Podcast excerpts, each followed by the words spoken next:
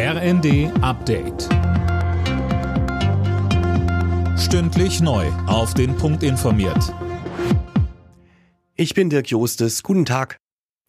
Schnee und Glatteis sorgen in Teilen Deutschlands weiter für massive Verkehrsprobleme.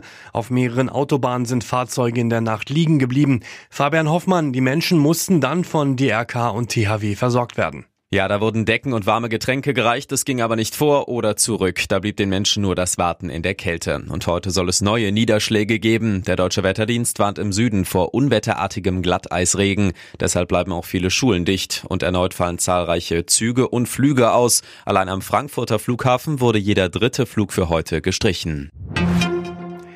Der Bundestag befasst sich heute mit dem Geheimtreffen von AfD-Politikern mit Rechtsextremisten. SPD, Grüne und FDP haben dazu eine aktuelle Stunde beantragt. Bei dem Treffen soll es um die Vertreibung von Menschen mit Migrationshintergrund gegangen sein. Nach den Bauern hat heute die Logistikbranche zur Großdemo in Berlin aufgerufen. Die Branche fordert unter anderem eine Rücknahme der Mauterhöhung und der CO2-Bepreisung. Laut Polizei sind rund 1500 Brummis angemeldet. Der britische König Charles muss ins Krankenhaus. Er hat Probleme an der Prostata, heißt es aus dem Buckingham Palast. Es bestehe aber kein Grund zur Sorge. Der König werde lediglich vorübergehend auf öffentliche Auftritte verzichten, um sich zu erholen. Bei der Handball-Heim-EM startet die deutsche Mannschaft heute in die Hauptrunde. Gegen Island muss Deutschland unbedingt gewinnen, sonst kann man den Einzug ins Halbfinale quasi schon abschreiben.